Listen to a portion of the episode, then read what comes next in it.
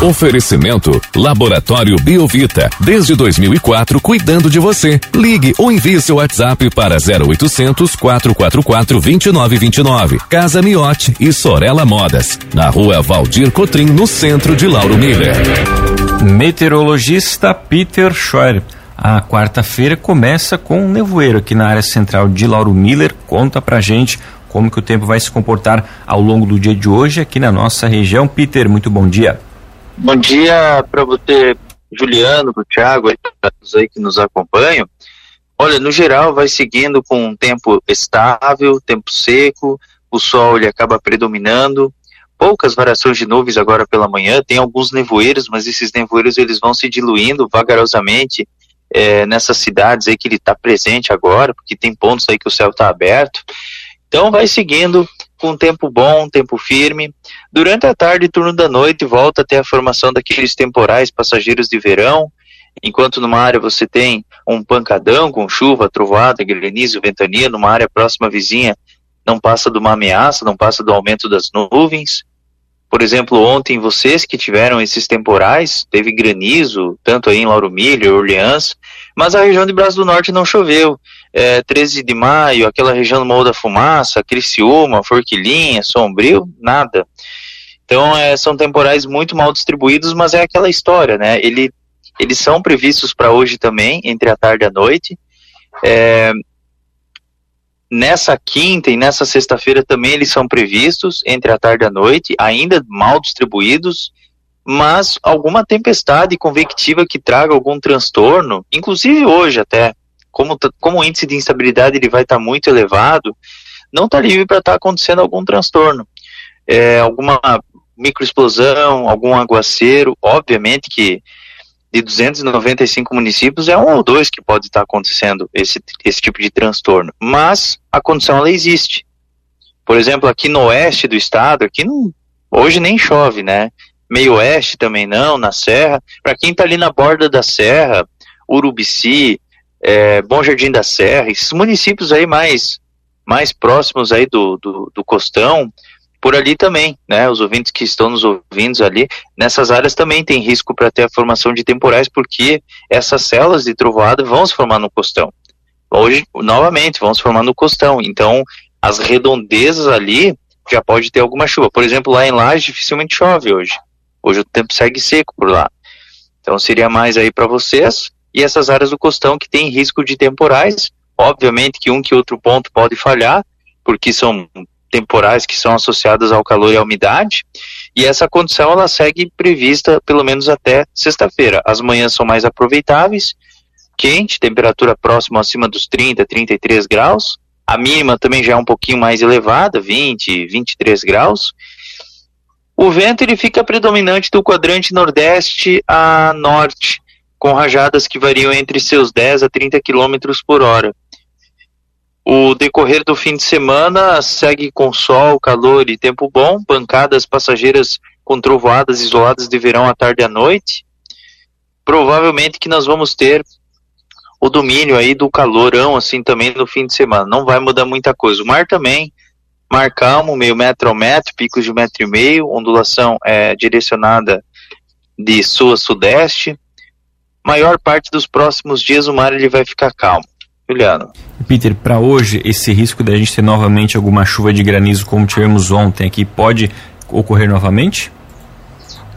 O granizo ele sempre vai ser muito isolado, ele sempre vai ser muito localizado. Então, por exemplo, é, vocês tiveram ontem granizo aí na região de Lauro Miller, Orleans também teve, mas teve locais que não teve granizo, teve só chuva e trovoada, sabe? Então ele é muito localizado. Sim, tem risco sim, tanto hoje até sexta-feira, não pode ser descartado. Peter, bom dia. Uma, uma observação que eu li e eu quero repassar para você porque eu achei muito é, interessante. Se aquela onda de frio nos Estados Unidos, né, ondas de frio recorde com temperaturas negativas e sensação térmica de menos 50, 60, 70 graus, pode influenciar o nosso próximo inverno? Então, é, essa questão é, é bem. Eu sei, eu sei qual notícia que é, eu até estava lendo, é, é que esse, essa informação, a fonte de onde ela veio, é bem sensacionalista. É bem sensacionalista. E eu acredito assim é que cada, cada região tem um clima. Lá nos Estados Unidos, naquela região da América do Norte, o inverno ele sempre foi assim, ele sempre foi rígido, ele sempre foi rigoroso, ele sempre teve neve. É uma, Estados Unidos é, comum você ter neve lá. Então é uma região que sempre vai ter neve, tá certo? Todos os anos o inverno é rígido lá, dificilmente não ser.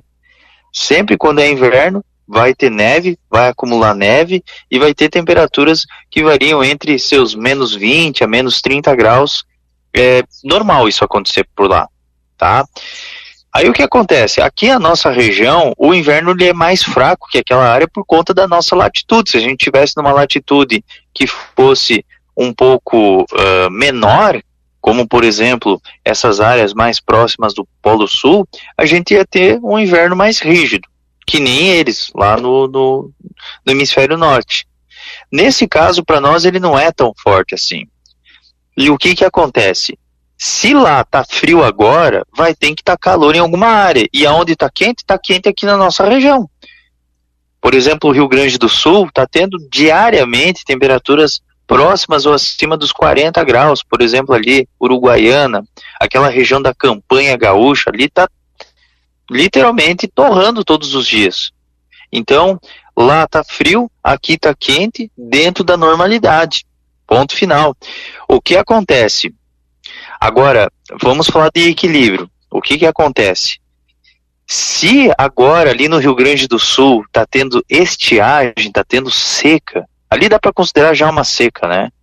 E tá muito quente agora, ali vai sofrer ali vai sofrer as consequências depois com muita chuva e com, com uma série de transtornos por conta de tempestades e provavelmente ali também vai ter mais frio.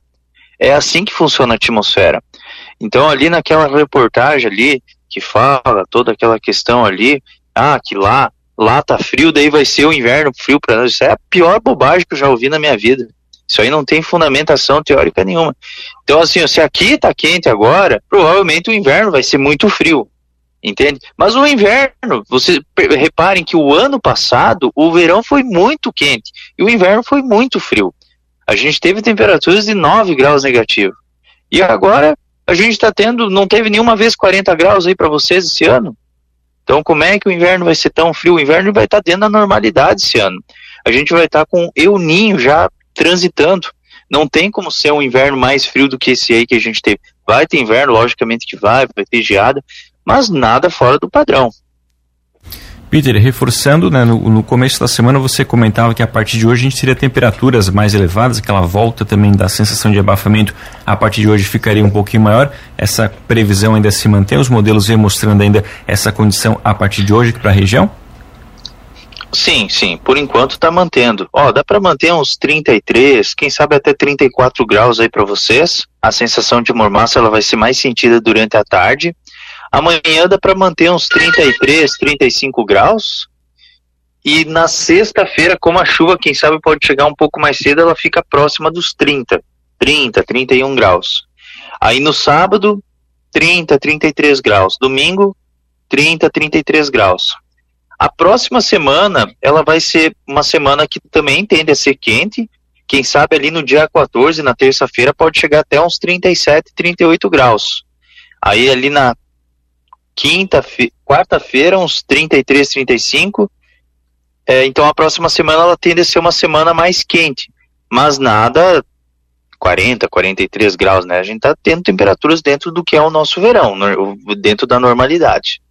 Tá certo, Peter. Obrigado pelas informações. Ótima quarta-feira para você. A gente volta ainda ao longo do dia hoje aqui na programação para atualizar todas as condições do tempo.